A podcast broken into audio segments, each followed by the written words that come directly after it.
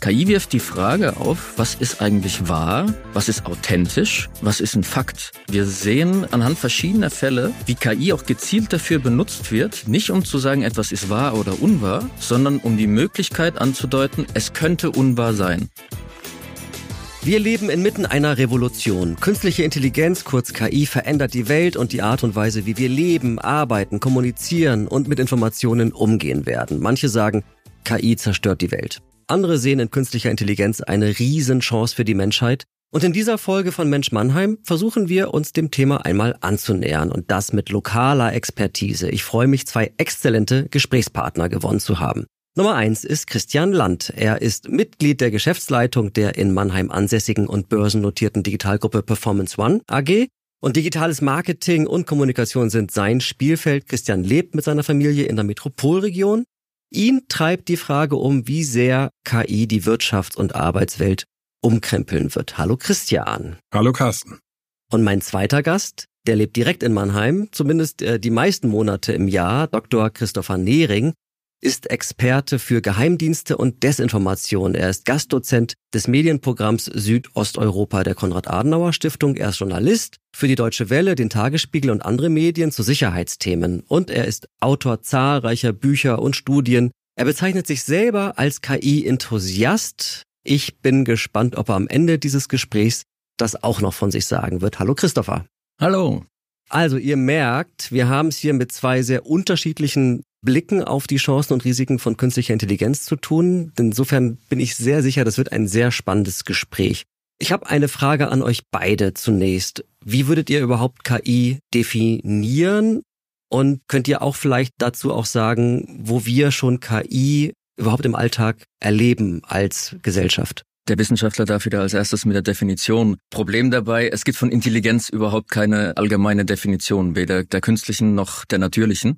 Das heißt, künstliche Intelligenz ist erstmal ein Teilbereich der Informatik. Gibt sehr viele verschiedene Arten dabei, die quasi daran arbeiten, mit Hilfe von algorithmischen Rechenprozessen menschliche Intelligenz nachzuahmen. Da haben wir wieder das Wort Intelligenz drin. Äh, was ist eigentlich Intelligenz? Das ist nicht wirklich äh, in Stein gemeißelt. Es geht um vorausschauendes Denken, Analysefähigkeit, auch die Verbindung vieler verschiedener kognitiver Prozesse. Und deshalb gibt es eben auch eigentlich nicht die eine KI, auch schon gar nicht jetzt im letzten halben Jahr, seitdem dieser große Hype äh, tobt, sondern es gibt sehr viele unterschiedliche künstliche Intelligenzen bislang. Und das, was so in der, vielleicht in der populären Wahrnehmung und auch in der Popkultur der letzten 20 Jahre als die KI dargestellt wird, ist eine Form, die nennt man allgemeine künstliche Intelligenz. Das spricht eine, eine, eine ähm, Rechenprozesse, die in der Lage sind, die gleichen Leistungen wie ein menschliches Gehirn zu vollführen.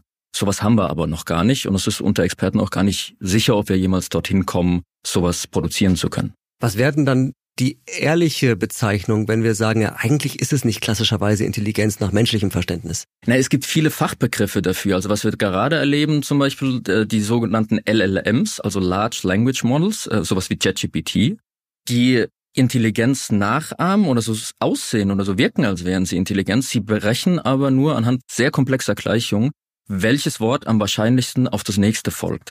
Das ist keine Intelligenz, das ist eine einfache Wahrscheinlichkeits, das ist eine sehr hochkomplexe Wahrscheinlichkeitsrechnung, aber dieses Programm an sich weiß nicht, was Wörter bedeuten oder was sie sind. Es berechnet nur die Wahrscheinlichkeit anhand von Millionen Parametern und Daten, mit denen es gefüttert wurde, welches Wort auf das nächste folgt. Damit sind wir eben von äh, menschlicher Intelligenz, die Verbindungen herstellen kann, oder äh, vorausschauen oder wirklich das versteht und die, die Nuancen dazwischen kennt, äh, zwischen den Wörtern, die es benutzt, noch weit entfernt. Wo sehen wir denn diese sogenannte KI schon im täglichen, Christian? Also ich glaube, jeder von uns hat täglich mit KI Kontakt, täglich damit Gebrauch. Man muss sich nur das Smartphone in die Hand nehmen und dann die sozialen Netzwerke aufmachen oder Google aufmachen oder zu Hause heute Morgen vielleicht Alexa oder Siri oder Google Assistenten fragen von daher ähm, haben wir, glaube ich, alle mit gewissen Algorithmen jederzeit oder schon seit längerem Kontakt, ja. Bei mir ist es mit Alexa seit drei Jahren im Hausgebrauch öfters mal, weil sie lernt von uns.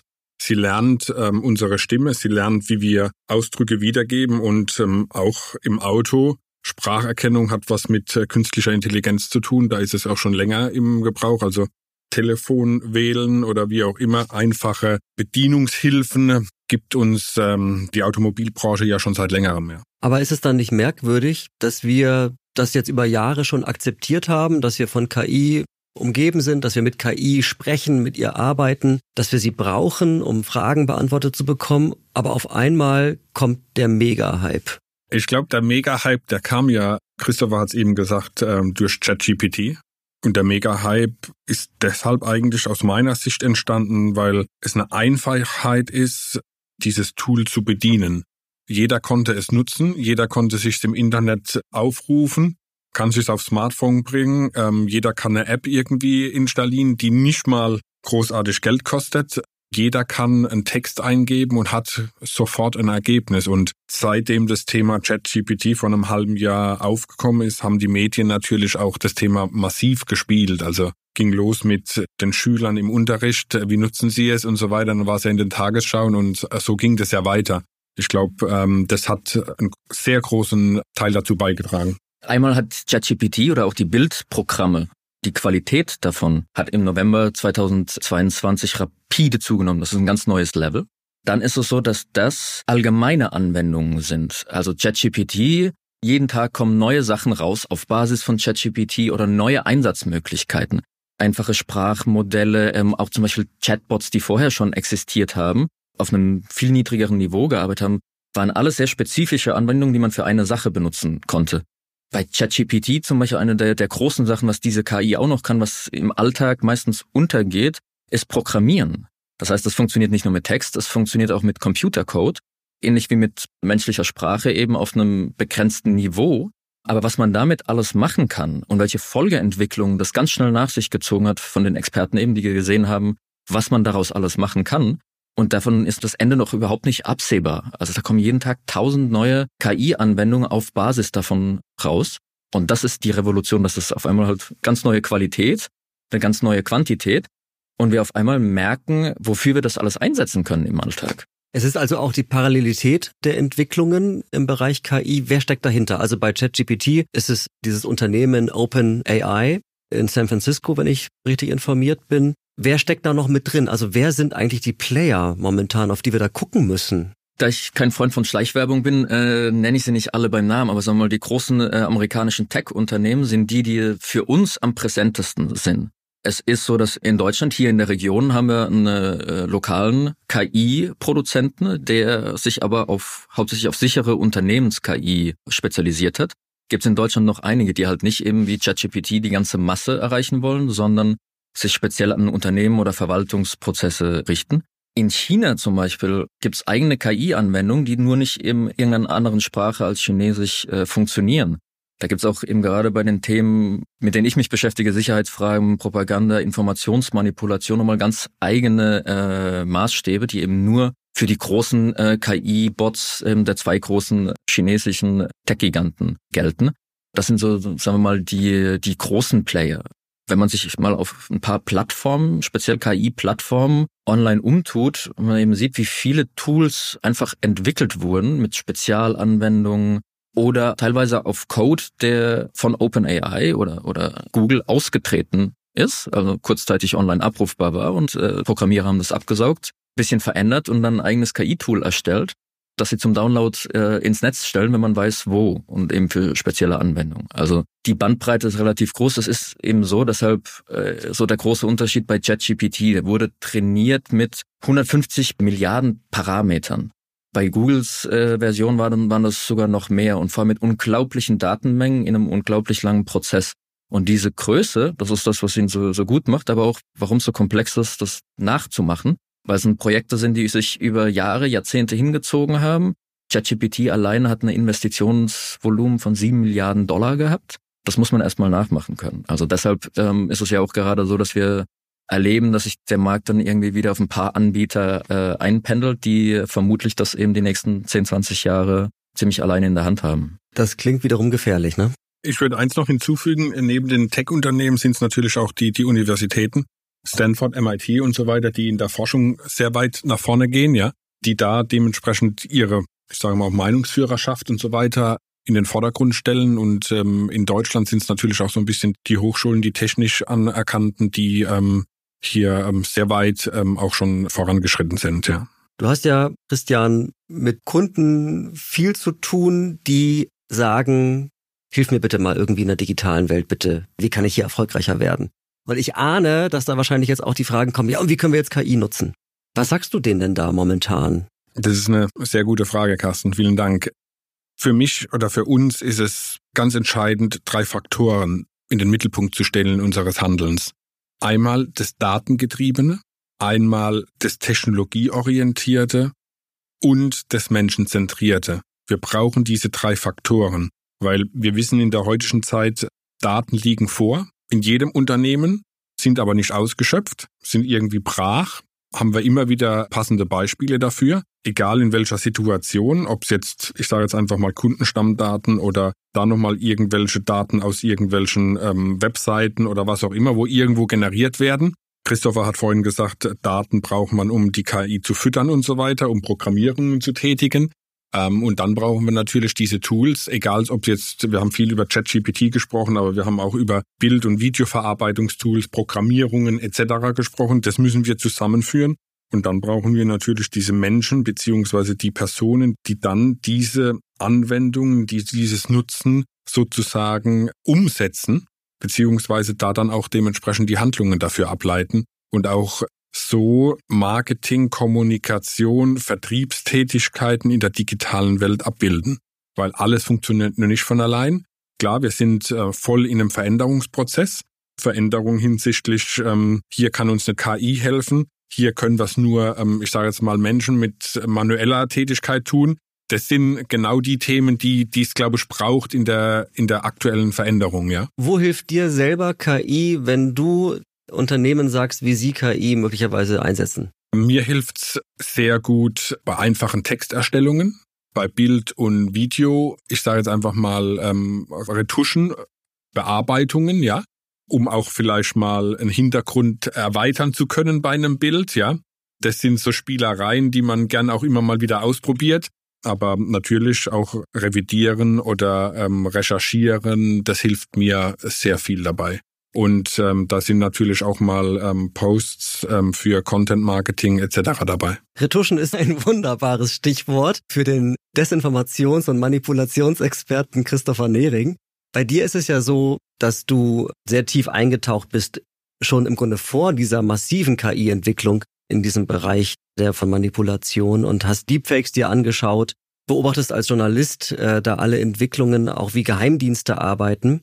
Für uns als Journalisten, das wirst du auch so sehen, äh, ist die Prüfung von Inhalten echt ein, jetzt schon ein großes Thema und es wird durch das Thema KI-Manipulation noch sehr viel aufwendiger künftig werden. Wo siehst du ja, im Grunde im ganzen Bereich der Informationsverarbeitung und auch auf der Seite der Aufnahme von Informationen die größten Gefahren. Oh Gott, oh Gott. Ich glaube nicht, dass wir lange genug Zeit haben, um alle aufzuzählen, weil es auf ganz verschiedenen Ebenen wirkt. Also einmal die Erstellung von Inhalten, die KI übernehmen kann und das von jeglichem Inhalt. Also du kannst politische Kommunikation, sowohl positive als auch äh, politische Propaganda oder eben Desinformation, also das gezielte Verbreiten zumindest teilweise unwahrer Inhalte, automatisieren.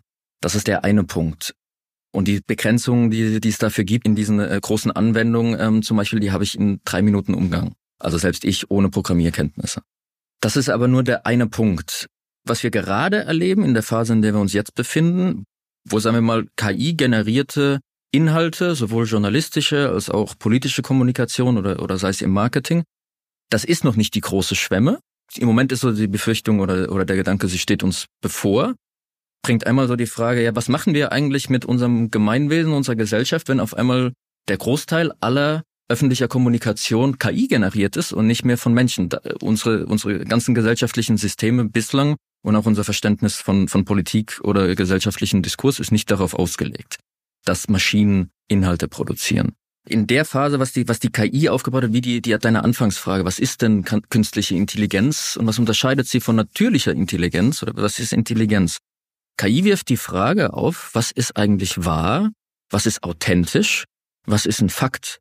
Auf die Frage haben wir derzeit im Angesicht der KI keine Antwort. Wir sehen anhand verschiedener Fälle, wie KI auch gezielt dafür benutzt wird, nicht um zu sagen, etwas ist wahr oder unwahr, sondern um die Möglichkeit anzudeuten, es könnte unwahr sein.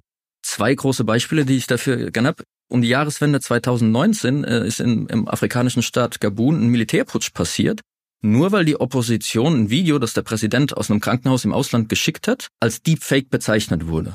Und man war nicht sicher, was ist mit dem äh, Mann? Ist das ein Deepfake und ist er eigentlich tot? Oder was ist das? Also hat das Militär geputscht. Funktioniert natürlich auch nur in instabileren Staaten. Es ging nur um die Frage, ist das jetzt echt oder nicht? Wir wissen es nicht, also macht man irgendwas. Tesla steht in Kalifornien vor Gericht wegen einem tödlichen Unfall mit einem ihrer autonomen Fahrerautos. Äh, und einer der Anklagepunkte hat ein, ein Statement von Elon Musk zitiert, der sagte schon vor mehreren Jahren, autonomes Fahren ist schon heute sicherer als äh, das menschliche Fahren. Die Verteidigung führt jetzt ins Spiel zu sagen, Musk kann sich nicht erinnern, dieses Statement getätigt zu haben. Und wie jede andere große Person des öffentlichen Lebens ist er regelmäßig Gegenstand von Deepfakes. Das heißt, es wird nicht gesagt, das ist ein Deepfake. Es wird nur die Möglichkeit ins Spiel geführt, es könnte einer sein und deshalb ist diese Aussage rechtlich nicht zu beachten. Das heißt, hier wird gespielt mit der großen Frage, was ist denn überhaupt noch echt oder wahr? Um nicht in eine Richtung zu gehen, sondern nur die Möglichkeit anzudeuten und das reicht im Moment, um anscheinend sogar Gerichtsprozesse zu verwehren oder zumindest vor neue Herausforderungen zu stellen. Und das Gleiche gilt für uns als Gesellschaft auf einer ganz anderen Ebene auch eine, äh, zum Beispiel, mit der sich äh, Christian beschäftigen muss. Die Art, wie man den Output von KI manipulieren kann, ist so reichhaltig. Also ich habe ein paar Interviews mit, mit, mit Hackern äh, geführt, die mir teilweise so Live-Demonstrationen gegeben haben, wie sie es schaffen, meinen Output von ChatGPT zu kontrollieren. Das geht, für einen Teil davon braucht man Programmierkenntnisse und setzt Code irgendwo online aus. Ein Teil kann man einfach diese KI mit anhand von sogenannte Prompt Injection, also dadurch, dass ich verschiedene Kommandos eingebe, kann man ihn dazu bringen, seine bisherigen Begrenzungen zu überwinden, Sachen zu preiszugeben, die er eigentlich gar nicht preisgeben sollte, zum Beispiel über andere Daten, die irgendwie in das System reingekommen sind bei ihm.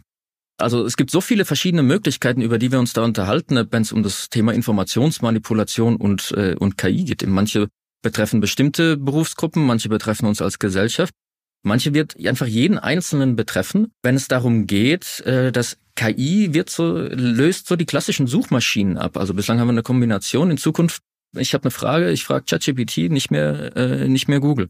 Aber die Inhalte zu manipulieren, die er mir dabei rausgibt, das ist schon jetzt gar nicht so schwer. Also ein Teil davon kann ich in fünf Minuten machen.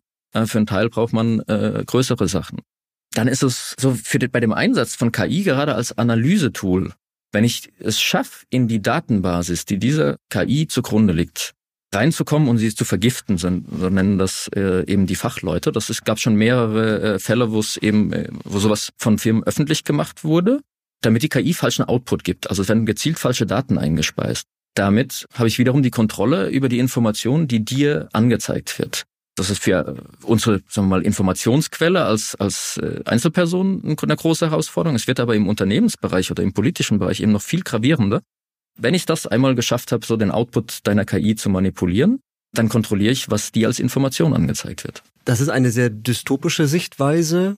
Teilst du die auch, Christian? Weil äh, nur ein Gedanke nochmal dazu. Ich meine, du hast es ja selber auch gesagt, wir leben ja seit Jahren mit KI. So, und das KI-Grundrauschen, das ist ja schon seit langem relativ hoch. Also in Callcentern ist man ja froh, wenn man mit Menschen noch redet. Wir werden ja oft in Warteschleifen auch mit KI-Stimmen äh, und dann müssen wir irgendwelche Knöpfe drücken abgespeist. Oder wir haben in der Börsenberichterstattung haben wir ja längst äh, automatisch generierte Texte, die jede Kursbewegung einer Aktie in Texte ummünzt. Also ist das nicht schon längst ein Gewöhnungseffekt oder bist du ähnlich pessimistisch? Das ist eine Gewöhnung, ähm, wo wir über Jahre hinweg, glaube ich, gar nicht gemerkt haben, dass es jetzt eine KI hinter dieser Stimme sitzt als Beispiel, ja. Ähm, ich glaube aber, es wird auch schwer sein, Themen, die irgendwie mal in einer künstlichen Intelligenz oder in so einem Chat-GPT oder was auch immer das ist, drin sind, rauszubekommen. Da haben jetzt schon große Unternehmen, wenn irgendein Mitarbeiter irgendwo mal da was einstellt und mal eine Frage stellt, äh, gibt so ein paar Beispiele am Markt. Da hat mal jemand so eine Marketingstrategie ähm, da reingegeben zur Überprüfung. Das Unternehmen hat sich gefragt, wie kriegen sie die da wieder raus? Bis jetzt haben sie es auch noch nicht rausgekriegt. Und das sind die großen Herausforderungen, die wir, glaube ich, haben, ja. Das, ähm, wie Christopher auch sagt, es wird immer weitergehen. Ähm, wir müssen uns damit anfreunden oder wir werden uns damit anfreunden. Wir haben uns über, ich sag mal, Jahrzehnte, Jahrhunderte mit Veränderungen beschäftigt. Das ist jetzt wieder eine Veränderung. Ich bin dem Ganzen eigentlich sehr positiv gegenüber gestimmt, ja. Aber man muss natürlich einige Themen beachten dass es jetzt eine Betriebsvereinbarung oder sonstige Arbeitsrichtlinien zu ChatGPT oder ähm, künstlicher Intelligenznutzung sicherlich irgendwo geben wird. Wahrscheinlich gibt es die auch schon in Unternehmen, ja. Ich habe jetzt noch nichts gehört, aber vielleicht sind sie auch abgeschaltet, die Nutzung abgeschaltet, ähm, dann in den jeweiligen Netzwerken. Wahrscheinlich wird es so der Fall sein, ja. Aber ähm, ansonsten können wir uns dem Ganzen nicht, nicht wehren, glaube ich, ja. So ganz so dystopisch ist es nicht. Ich nutze es ja auch selber. Es geht eher darum, äh, man kriegt das nicht weg, sollte man vielleicht auch gar nicht. Aber KI ist ähnlich revolutionär für unseren Alltag, äh, für unsere Wissenskultur, für Politik, für die Arbeitswelt, wie das Internet oder der Computer. Und man kann aus, sagen wir mal, Fehlern, die damals gemacht wurden bei Computer oder bei sozialen Netzwerken, wo es irgendwie 20 Jahre gebraucht hat, bis es mal eine relativ einheitliche Regulierung gab, wie wir eben die negativen Phänomene im Online-Raum angehen wollen. KI ist A, schneller ähm, und umfasst uns auch schneller als, sagen wir mal, äh, den ganzen Planeten. Deshalb kann man aus, äh, aus den Fehlern lernen. Es geht ja nicht darum, dass ich äh, sage, aus den Gründen nicht ausgezählt, was alles möglich ist, theoretisch, was teilweise auch schon gemacht wird, aber von der Minderheit sollte man das gar nicht nutzen oder man sollte die Technologie verbieten, äh, sondern wir müssen sie anders gestalten. Da würde ich nochmal einen Gedanken aufnehmen von vorhin. Da hast du so sinngemäß gesagt, naja, wir als Gesellschaft werden uns daran gewöhnen, dass wir umgeben sind von Fakes oder dass wir von möglichen Fakes umgeben sind. Jede Information könnte auch falsch sein. Genau damit wird gezielt gearbeitet. Das ist das, äh, das große Ding. Das kann man relativ leicht schaffen. Man kann Wasserzeichen in künstlich generierte oder computergenerierte Inhalte einfügen. Man kann auch, wenn man das zum Beispiel im Marketing, in der politischen Kommunikation eben nutzt, einfach sagen, es ist, wurde erstellt mit Hilfe von. Es geht ja nicht nur darum, ob es jetzt ein Fake ist, sondern einfach mal generell darum, stellen wir uns einen Wahlkampf vor, in dem die Großzahl aller Botschaften von KI erstellt wurde. Von KI, mit dem Denken einer KI, mit den Daten, mit denen sie gefüttert wurde. Wenn wir es noch weiter denken, können wir irgendwann eigentlich eine KI zur Wahl aufstellen. Die könnte sogar besser entscheiden als ein Mensch. Bestimmt besser als manche menschliche äh, Politiker. Das ist alles im Bereich des Möglichen irgendwann. Die Frage ist, was wollen wir damit? Also das, da geht es eben als, als politisches Gemeinwesen. Wie wollen wir das gestalten? Und das sind Sachen, die sind teilweise jetzt schon möglich, politische Kommunikation zu automatisieren, äh, zu äh, automatisch erstellen zu lassen. Ähm, sollen wir eine Kennzeichnungspflicht dafür einführen zum Beispiel? Das sind Sachen, über die wir am besten jetzt schon reden müssen. Wir haben nächstes Jahr Europawahl, äh, im Jahr darauf ist die Bundestagswahl. Das Thema ist jetzt in der politischen Kommunikation, du sagst ja auch im, im Marketing, das ist ein großes Thema schon. Also müssen wir darüber uns eben klar sein, was macht das mit uns? Und nicht, nicht jede äh, Information, zum Beispiel, wenn ich mir jetzt einen Post erstellen lasse mit Hilfe von ChatGPT, das ist ja nicht automatisch ein Fake. Ein Fake ist dann, wenn unwahre Informationen drin sind. Oder wenn ich ein Bild erstellen lasse, das halt so nie existiert hat, ohne zu sagen, ich habe es mit KI erstellt. Wie siehst du das, Christian? Also ich meine, es gibt ja traumhafte, tolle Landschaften, die erstellt werden, geniale Bildwelten für die Werbung. Und da würde doch jedes Unternehmen sagen, oh ja, so will ich dargestellt werden. Ist aber KI. Dieses Bild gibt's gar nicht. Passt das? Ist das in Ordnung? Muss man es kennzeichnen? Also eine Kennzeichnung ist, glaube ich, nicht verkehrt. Ist richtig. Ich glaube, wir sind mittendrin, weil wir reden alle immer über Ressourcen. Wir reden über Ressourcen schonen.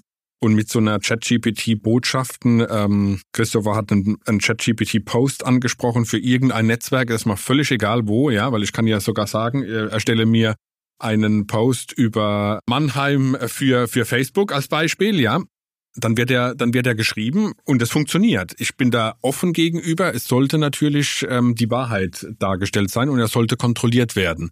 Und ich bin auch der Meinung, ganz kann man ähm, diesen Post dann auch nicht verwenden. Man muss ihn ähm, dementsprechend anschauen. Man muss ihn dementsprechend ähm, korrigieren, prüfen, ob alles richtig ist. Also ich bin dem Ganzen eigentlich sehr offen gegenübergestellt. Bei Bildern und so weiter sehe ich es noch ein bisschen anders, weil Farbthemen, ich sage jetzt mal Designthemen, da nochmal anders dargestellt werden und ähm, es oft schon mal so ist, dass es schon ein bisschen fakey aussieht, aber da, da sollte man einfach aufpassen. Und ich habe gestern gerade von einem Lebensmittelhändler eine neue Aktion gesehen. Ich bin der Meinung, da ist viel mit KI erstellt worden auch weil Schauspieler etc. genutzt wurden, die dementsprechend so wahrscheinlich nicht aufgetreten wären. Ja, wir sehen es, also mir ist es jetzt auch aufgefallen im letzten halben Jahr, wie viel Filme oder Fernsehinhalte, die auch schon jetzt nicht dieses Jahr produziert wurden, sehr stark KI lastig äh, sind.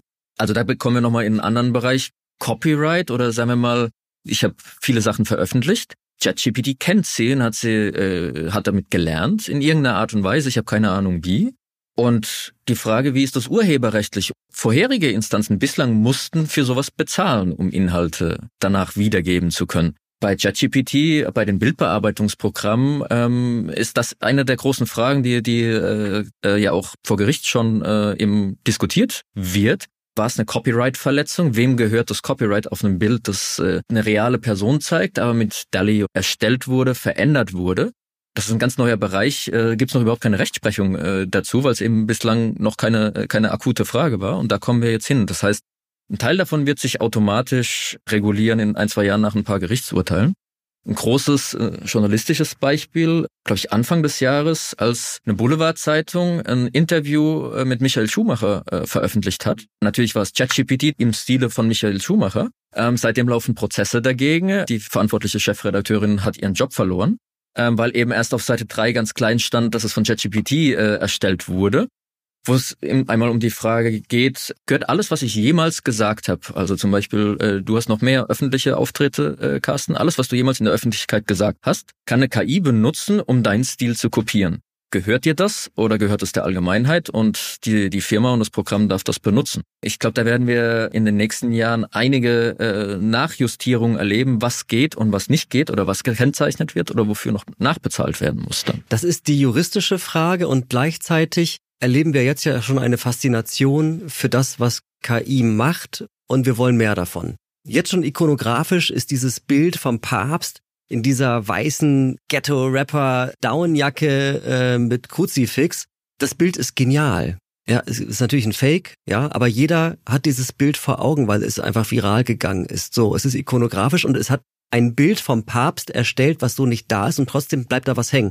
Anderes Beispiel, vor ein paar Tagen beim Rumsurfen durch YouTube ähm, äh, ins Ohr gekommen. Freddie Mercury singt auf einmal einen Song von Adele, Someone Like You. Gut, Freddie ist 91 gestorben. Der Song ist von 2011, ja. Und es ist genial gesungen. Es ist KI. Und dann sage ich, wunderbar, ich freue mich so, dass ich diese Stimme hören kann und wie schön, dass er andere Songs jetzt singt. Es ist natürlich absurd und gleichzeitig macht es ja auch vielleicht süchtig, dass wir diese Art von Kunst und Kreativität haben wollen. Also setzt sich da was durch, was am Ende menschliche Kreativität ersetzt? Bei Video bin ich vorsichtig, ja, weil ich glaube, äh, soweit sind wir mit manchen Themen nicht oder waren wir vor KI nicht, aber ich glaube, bei Photoshop ist einiges immer möglich gewesen, ja. Sowas kann sich durchsetzen, ähm, ist immer die Frage, wer es durchsetzt. Es hat was, so wie du sagst, was von Kreativität, ja. Und ähm, ich glaube, das ist das, was uns alle auch immer über Emotionen fördert und auch fordert, ja, da den nächsten Schritt zu gehen, ja. Und es gibt ja immer wieder Menschen, die auch vor Veränderungen nicht Halt machen, nicht Stopp machen. Ich glaube, die ähm, haben natürlich so Themen immer auf dem Programm und es gibt auch immer wieder Menschen, die sehr wissbegierig sind, die in das Testen reingehen und jeder kann ja auch so eine Bildbearbeitung mit sich selber einfach mal machen, eine App runterladen und es funktioniert ja, es gibt's kostenlos, man muss sich ein bisschen informieren und dann hat man diese App, ja. Also von daher, ich sage eigentlich zu jedem, probier's doch einfach mal aus und dann weißt du, was, was drin steckt, ja. Und wie weit das gehen wird, ich glaube, das wissen wir alle noch nicht, weil es hat auch was mit Fortschritt, technischem Fortschritt, Veränderungen, ähm, ethischen Themen zu tun, ja. Sicherlich werden einige Themen in Produktion, Fertigung, Automobil und so weiter weitergehen als bisher noch bekannt und auch die Forschung sicherlich schon viel weiter ist, als wir es uns denken können. Aber ähm, ansonsten bin ich dem Ganzen eigentlich dieser Kreativität sehr offen gegenüber. Wo sind wir denn in fünf Jahren? Also wo wird im ganzen Bereich der Wirtschaft eine Veränderung sichtbar werden, weil KI da gewirkt hat? Wo wir in fünf Jahren sind, das weiß, glaube ich, keiner. Ich glaube aber, wir werden weitergehen. Das Thema wird weiterkommen. Es wird einzelne Branchen beziehungsweise Berufsgruppen, sagen wir es einfach mal so, schon nochmal treffen dass Automatisierungen erfolgen. Das passiert ja jetzt auch nicht nur seit einem halben Jahr erst, sondern wir sprechen über Digitalisierung 4.0 und so weiter und so weiter und davor auch. Also wenn man in die Vergangenheit zurückblickt, haben wir immer auch Berufsgruppen, sage ich jetzt mal, weiterentwickelt. Ja, und ich glaube, dieser Weg wird schneller sicherlich als bisher vorangehen. ohne jetzt irgendwelche KI-Themen da mal in den Vordergrund zu stellen. Wird es mehr oder weniger Jobs geben? Es wird mehr Jobs geben, weil ähm, auch andere ähm, Themengebiete hinzukommen werden, ja. Ich wollte erst noch zum Papstfoto und äh, dem äh, Freddie Adele äh. Ich würde es in zwei unterschiedliche Bereiche einordnen. Das beim Papstfoto, äh, das so ikonisch geworden ist, das verdeutlichte so genau diesen Themenkomplex, den ich vorhin versucht habe aufzumachen. Das Problem war ja nicht, dass es jemand, jemand hat damit rumgespielt, äh, hat es erstellt, dann hat, hat es an 30 Leute irgendwie geschickt und oh cool. Und irgendwie einen Monat später ist er aufgewacht und äh, war weltbekannt. Nicht, weil es den Leuten so gefallen hat, sondern weil Leute angefangen haben, es zu glauben, dass es echt sei. Das ist die Frage nach Authentizität, also genau wie beim Freddy-Song. Beides an sich, äh, Freddys Stimme und Adele's Song, sind authentisch, nur eben die Kombination aus beiden nicht. Im Bereich der Kunst ist es halt eine Einzelsache. Kunst darf erstmal alles. Äh, solange es gefällt und solange es jemanden interessiert, äh, kann man das machen. Gibt ja auch eben einen eigenen Bereich der KI-Kunst. Im Bereich bei, bei dem Papstfoto, das ging ja zum Beispiel so weit, dass sich der Vatikan genötigte, äh, offiziell zu erklären, das ist nicht echt. Und sowas passiert noch, äh, noch, noch häufiger. Und eben diese Wellen, die das schlagen kann, ohne dass es richtig zu verhindern ist gerade. An der Stufe, äh, da kommen so viele Probleme gerade auf, weil Leute glauben, dass irgendwas echt ist, das einfach nur mit KI generiert wurde. Und das teilweise eben wirklich als Spielerei. Bei dem Papstfoto war das noch relativ ungefährlich, außer dass sich ein paar äh, strenggläubige Menschen äh, beleidigt gefühlt haben. Im politischen Bereich, im militärischen Bereich, äh, auch im wirtschaftlichen Bereich oder im Bereich organisierte Kriminalität, was wir gerade erleben, an KI-Schwämmen, das ist, ist, ist, ist ein riesiges Phänomen die bisherige Masche mit Trickanrufen, zum Beispiel mit KI-generierten Stimmen von einem Familienmitglied von dir äh, gemacht werden. Das ist schon, äh, das ist schon alles da. Und das ist sehr schwierig anzugehen und wird's auch äh, erstmal nicht. Und auf den Teil mit der Frage nach mehr oder weniger Jobs. Ich glaube, die Frage, ob wir mehr oder weniger Arbeitslose oder Jobs in fünf Jahren haben, hängt nicht an der KI. Also manche Jobs werden überflüssig, aber der KI-Manager eigentlich wird unverzichtbar in den nächsten zehn Jahren. In der Kreativwirtschaft zum Beispiel wird es eher schwierig.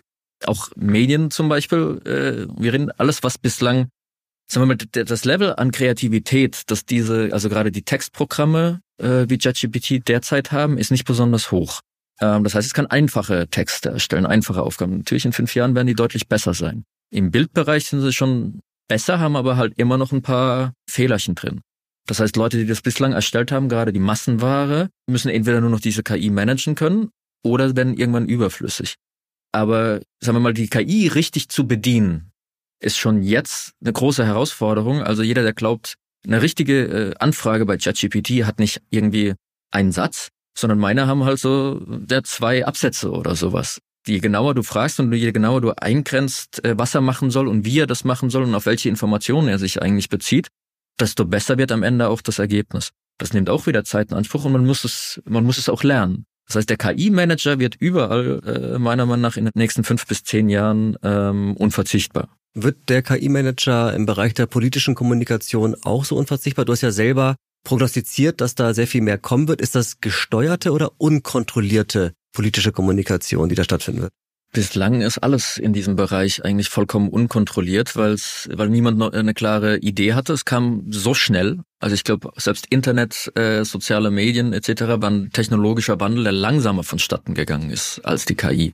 Ich bin im Moment dabei relativ pessimistisch, weil man einfach merkt, wie langsam von dem Zeitpunkt an, wo schon öffentlich ist, was man damit eigentlich alles machen kann, bis es wirklich mal irgendwie entweder reguliert wird oder äh, in, in dem Fall mit Gesetzen, Politik äh, alleine kann dieses Thema nicht in den Griff geben. Es geht darum, wenn man KI gestalten will, dass die Hersteller von KI-Programmen dazu gezwungen werden müssen, bestimmte Sachen einzuhalten, bestimmte Sachen äh, eben auch so zu programmieren, dass sie nicht so leicht zu umgehen sind oder offen zu legen, woher die Daten kommen. Die ganze Frage des Urheberrechts äh, und Copyrights berücksichtigen müssen. Und solange das alles nicht passiert, ist das Unternehmen dann halt auch am Ende nicht dafür nicht mehr wirklich zuständig. Das will ein gutes Produkt produzieren und verkaufen. Das heißt, du gehst davon aus, dass es in dieser Unkontrollierbarkeit auch bleiben wird. Das heißt, weder Politik, Gesetze noch Unternehmen selber werden in der Regulierung arbeiten? Nein, es kommt erstmal, äh, also so der, der auf der europäischen Ebene der KI-Akt, also das große europäische KI-Gesetz, äh, könnte nächstes Jahr kommen. Das ist eigentlich äh, in Grundzügen schon da und muss halt jetzt die Hürden durchs Parlament nehmen.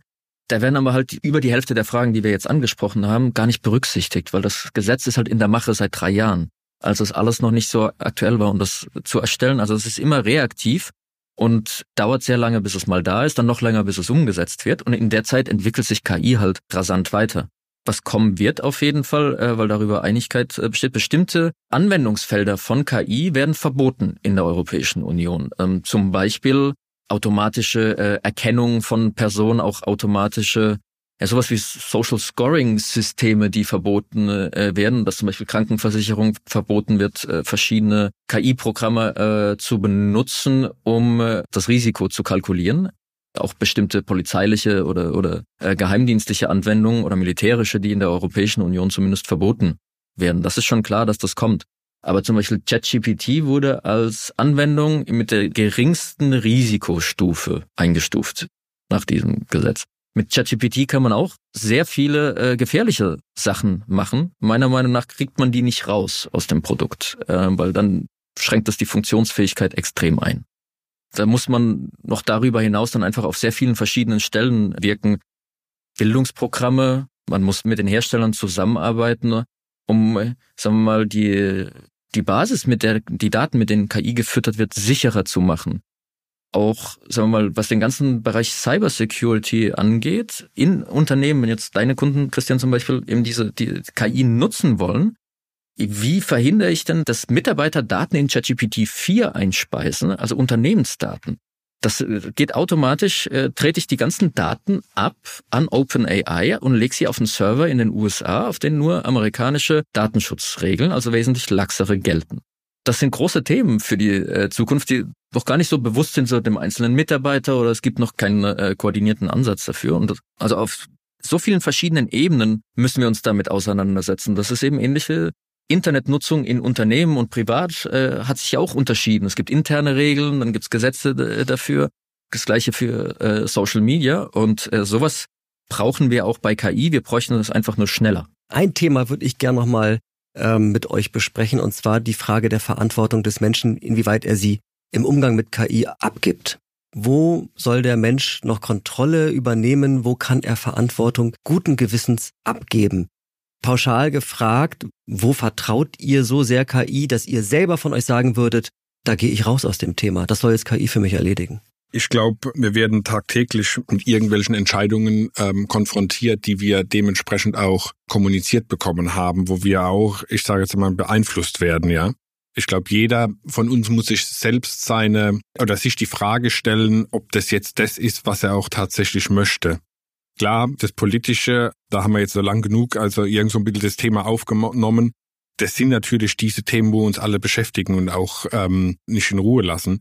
Aber ich glaube schon, wenn jeder so ein bisschen genauer hinschaut, wenn jeder auch so dieses ganze Thema für sich auch nutzt, auch nicht sofort vielleicht auch im Internet auf den Kaufen-Button drückt, dann ist er erstmal gut beraten, ja. Ansonsten, wo ich sicherlich ähm, Halt mache, sind so diese rechtlichen und steuerrechtlichen Beratungen, finanzieller Natur auch, ja. Klar hängt vielleicht auch damit zusammen, dass ich jemand steuerrechtliches zu Hause habe, ja. Von daher, ähm, diese Themen würde ich erstmal jetzt keiner KI anvertrauen, bin ich ganz ehrlich. Wo schon? Also wo sagst du, okay, das ist jetzt wirklich ein Thema, das muss ich nicht machen? Ich habe vorhin auch so dieses Beispiel genannt, in der Fertigung, in der Automatisierung sehe ich es als sehr willkommen an. Ich würde aber ganz klar sagen, sowas wie Texterstellungen, äh, einfache Themen, auch mal Wissen abfragen. Christopher hat vorhin gesagt, Google ähm, wird nicht mehr so genutzt in Zukunft vielleicht oder wird schon nicht mehr so genutzt. Alle geben die Fragen in ChatGPT ein, weil sie ausführliche Texte gleich bekommen, ja. Ich glaube, das ist gang und gäbe. Ich glaube, das macht jeder und prüft auch mal jeder vielleicht auch irgendwie so eine vertragliche Situation da drin und so weiter und so weiter. So Themen, so allgemeine Themen, die jetzt nichts was mit persönlichen äh, Dingen zu tun haben, persönlichen Eigenschaften zu tun haben, würde ich jederzeit auch. Aber da nehme ich mich sage ich jetzt auch mal, ähm, sehr, sehr ernst, auch was das ganze Thema Social Media antritt. Da stelle ich jetzt auch nicht wirklich irgendwie persönliche Bilder oder persönliche Sachen mit rein, ja. Das heißt, äh, du traust dem Bankberater immer noch mehr als einer KI? Ja, wenn ich mich selber darüber informiert habe, traue ich ihm. Wie ist es bei dir? Wo gibst du eigenständiges Denken gegenüber einer KI ab? Eigentlich nur im beruflichen äh, Bereich. bei der Auswertung großer Datenmengen oder Textmengen. Da kann ich mir so viel Arbeit sparen. Gerade genau das zeigt, dass man braucht den Umgang mit KI. Das ist ja auch was, was, was wir beide ja auch täglich neu äh, irgendwie was Neues dabei lernen oder neu herausfinden. Also angenommen, ähm, du kennst das ja auch, Carsten, du kriegst auf einmal hunderte Seiten aus von irgendeinem interessanten Gerichtsprozess oder äh, ich habe eine neue Studie auf dem Tisch äh, mit schlappen 1500 Seiten. Ich weiß aber noch gar nicht, also brauche ich die wirklich alle? Äh, vielleicht ist nur eine Passage daraus interessant. Also habe ich ein KI-Tool, ähm, mit dem ich der Textdatei Fragen stelle und die sagt mir dann, bringt eine Kurzzusammenfassung äh, mit Seitenverweis und dann kann ich weiterfragen oder kann mir es auf der entsprechenden Seite nachlesen. Ähm, das spart mir einen Arbeitsprozess, der vorher vielleicht ein paar Stunden in Anspruch genommen hätte. Beim Bereich Texterstellung ist es eher so so ein bisschen, äh, ich hole mir mal vielleicht mal so, so mehr eine Inspiration oder eine Struktur. Ich frage ihn, ich schmeiß mein Thema gerade ein und äh, dann äh, kriege ich vorgeschlagen, wie könnte sowas aussehen. Am Ende steht kein Wort mehr so da, wie es mir ausgespuckt wurde. Einfach dafür sind sie, also bei der Texterstellung, sind die nicht gut genug. Also nicht in dem Bereich, wenn du, wenn du davon lebst, kannst du dir es nicht davon äh, erstellen lassen. Aber es kann dir erstmal so Standardschablonen vorgeben. Es kann dir mal ja so so eine bestimmte Richtung von einem Text äh, vorgeben, äh, wo du sagst, okay, äh, mache ich. Oder auf einmal, weil du sagst, nee, genau, das will ich ja nicht, äh, fällt dir was anderes ein. Ähm, also triggert so deine, deine eigene Kreativität dabei. Christian würde wahrscheinlich jetzt sagen, ja, noch sind diese Rechenmodelle ja. nicht gut genug, aber irgendwann sind diese Texte so perfekt, die da ausgespuckt werden, dass wir sie als Menschen nicht in dieser Qualität schreiben könnten. Was macht das mit unseren Hirnen? Werden wir alle dümmer? Werden wir eigentlich nur noch prompter? Also was wird bei uns passieren im Grunde in unseren Denkprozessen? Die Denkprozesse gehen weiter, glaube ich. Wir halten nicht mehr da an, sondern ähm, Christopher hat es eben gesagt, es kommen neue Gedanken dazu. Wir schaffen uns praktisch eine Basis ähm, und die Basis entwickeln wir mit unseren ähm, Mitteln, die wir haben, mit unserer Intelligenz, dementsprechend mit der menschlichen Intelligenz, schneller weiter. Deswegen ist es für mich eine ganz klare Ressourcenthematik. Wir haben diese KI-Ressource zur Verfügung, wir sollten sie auch nutzen für uns und dementsprechend so auch dann auch anwenden können. Also ich würde es gar nicht so pauschal sagen. Und ich habe auch deshalb die Debatte, wie ChatGPT im Schulunterricht oder generell in der Bildung benutzt werden soll, nicht nachvollziehen können ähm, und schon gar nicht die Verbote. Das ist irgendwie lächerlich, äh, wenn man glaubt, äh, man verbietet äh, die KI-Benutzung. Das ist, als würde man Schülern das Googlen verbieten oder sowas auf welche Welt da draußen soll das dann Schüler vorbereiten? Also die Welt hat ab sofort ChatGPT, genauso wie sie Google hat, und man muss es benutzen können. Und manche werden dort aufhören, also nicht nur Schüler, sondern auch Erwachsene, werden die Antwort rüber kopieren, genauso wie das, wie sie das früher gemacht haben, von anderen Büchern oder vom Stammtisch äh, die Meinung nachgebetet und bis dahin. Und manche werden es als Ausgangspunkt äh, nehmen, um äh, weiter daran zu arbeiten, neue Sachen zu entwickeln. Das heißt, es kann sowohl als auch, die, die Technologie alleine ist weder böse noch gut, noch ist es automatisch äh, unser Untergang. Und wenn es das wird, haben wir es auch nur selbst verschuldet. Es wird uns weder automatisch klüger noch dümmer machen. Momentan arbeiten koreanische Forscher daran, das Cockpit so zu automatisieren, dass ein Roboter das Flugzeug künftig steuern wird. Christian, setzt du dich in ein Flugzeug, äh, was nicht mehr pilotenbesetzt ist, sondern von einer KI gesteuert wird? Die Frage, ob ich mich überhaupt aktuell in ein Flugzeug setze. Nee, Quatsch beiseite. Irgendwann sicherlich ja. Also Elon Musk sagt, sein Auto fährt eh schon oder beziehungsweise baut eh weniger Unfälle als alle anderen. Ja, ähm, darüber kann man streiten oder diskutieren, ist auch richtig so. Aber ich glaube schon, dass ähm, sowas mit einem Flugzeug ähm, irgendwann mal gang und gäbe wird. Derzeit würde ich das noch nicht machen. Weder beim Autofahren, das generell ja viel gefährlicher ist als äh, Fliegen. Äh, man muss ja dazu sagen, alle Flugzeuge haben schon Autopilote. Das ist jetzt nicht unbedingt der Bereich künstliche Intelligenz, aber ist schon da. Aber das muss noch deutlich ausgereifter werden. Und es gibt halt einfach in speziellen Situationen Entscheidungen, die Menschen vielleicht besser treffen äh, oder anders treffen als eine KI. Ähm, deshalb aktuell noch nicht, genauso wie ich, wie wir aktuell nicht einfach alles, was wir machen, äh, den ChatGPT, DALI und wem auch immer überantworten können, sondern nur manches. Wahrscheinlich müssen wir uns in fünf Jahren in dieser Runde nochmal zusammensetzen und dann lachen wir uns tot darüber, was wir alles da spekuliert haben. Vielen Dank schon mal euch beiden. Jetzt kommt mein Schlussformat. Ich bitte euch, die folgenden drei Sätze jeweils zu beenden. Nummer eins. Durch KI kann die Welt zu einem gerechteren Ort werden. Aber nur wenn da bin ich so pessimistisch oder was das Thema Gerechtigkeit äh, angeht. Also mal die optimistische Antwort, Nur wenn mehr Formate wie unser Podcast heute äh, stattfinden und Leute besser über KI äh, informiert sind. Denn aktuell ist eigentlich, was bei der KI-Debatte auch so ein bisschen untergeht, die Ungleichheit oder Ungerechtigkeit mit der KI arbeitet und erstellt wurde. Also KI wurde trainiert von Klickarbeitern in Kenia und Indonesien, die ungefähr einen Euro am Tag verdienen. KI funktioniert in den großen Weltsprachen gut, auf Deutsch schon wesentlich schlechter als zum Beispiel auf Englisch. Und in den kleinen Sprachen äh, dieser Welt absolut grottig und das wird sich auch nicht ändern, weil es kein großer Markt ist oder keine große Wirtschaft. Und damit eben einfach so dieser, dieser Unterschied erstmal vertieft wird äh, gerade. Das heißt, ich würde beim Thema Gerechtigkeit sowieso nicht äh, meine Hoffnung auf eine Technologie legen, aber ich sehe derzeit nur, äh, wenn wir uns besser darüber informieren und äh, einige Sachen ändern in der KI-Erstellung, dann wäre Gerechtigkeit was. Christian, also ich sag's dir auch nochmal, durch KI kann die Welt zu einem gerechteren Ort werden, wenn viele Zugriff auf Wissen haben, wenn wir Wissen alle gleichberechtigt nutzen dürfen. Nummer zwei. Mein Leben wird durch KI entspannter, weil weil ich ähm, Freizeit, weil ich andere Ressourcen nutzen kann, weil mir die KI hilft, meinen Tagesablauf, ähm, ich sage jetzt geschäftlich, vielleicht sogar irgendwann auch privat, anders zu nutzen. Weil KI mir im Beruf Aufgaben abnehmen kann und das in einer atemberaubenden Geschwindigkeit, für die ich bislang viel Zeit aufwenden musste, äh, obwohl sie eigentlich nicht Kernbestandteile der Arbeit sind. Okay, und Nummer drei. Durch KI lebe ich länger, weil weil KI gerade auch dabei ist, die Medizin zu revolutionieren, ähm, also sowohl in der technischen Anwendung ähm, als auch in der Wissensgenerierung. Das könnte ein Aspekt sein, warum wir damit länger leben können, wenn wir das denn wollen.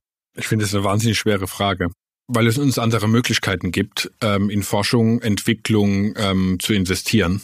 Lieber Christian, lieber Christopher, es war super spannend. Vielen Dank. Wir haben die wissenschaftliche und die unternehmerische Perspektive rund ums Thema KI hier einmal äh, in der Tour de Raison hier durchgearbeitet und ähm, vielen Dank, dass ihr da wart. Vielen Dank für die Einladung. Hat Spaß gemacht und die Zeit verfliegt schnell, wenn es so kurzweilig ist. Ne?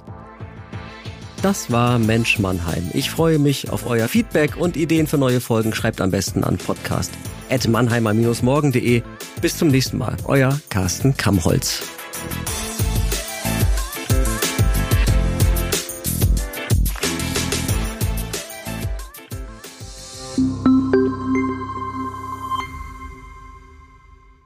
Ein Podcast des Mannheimer Morgen.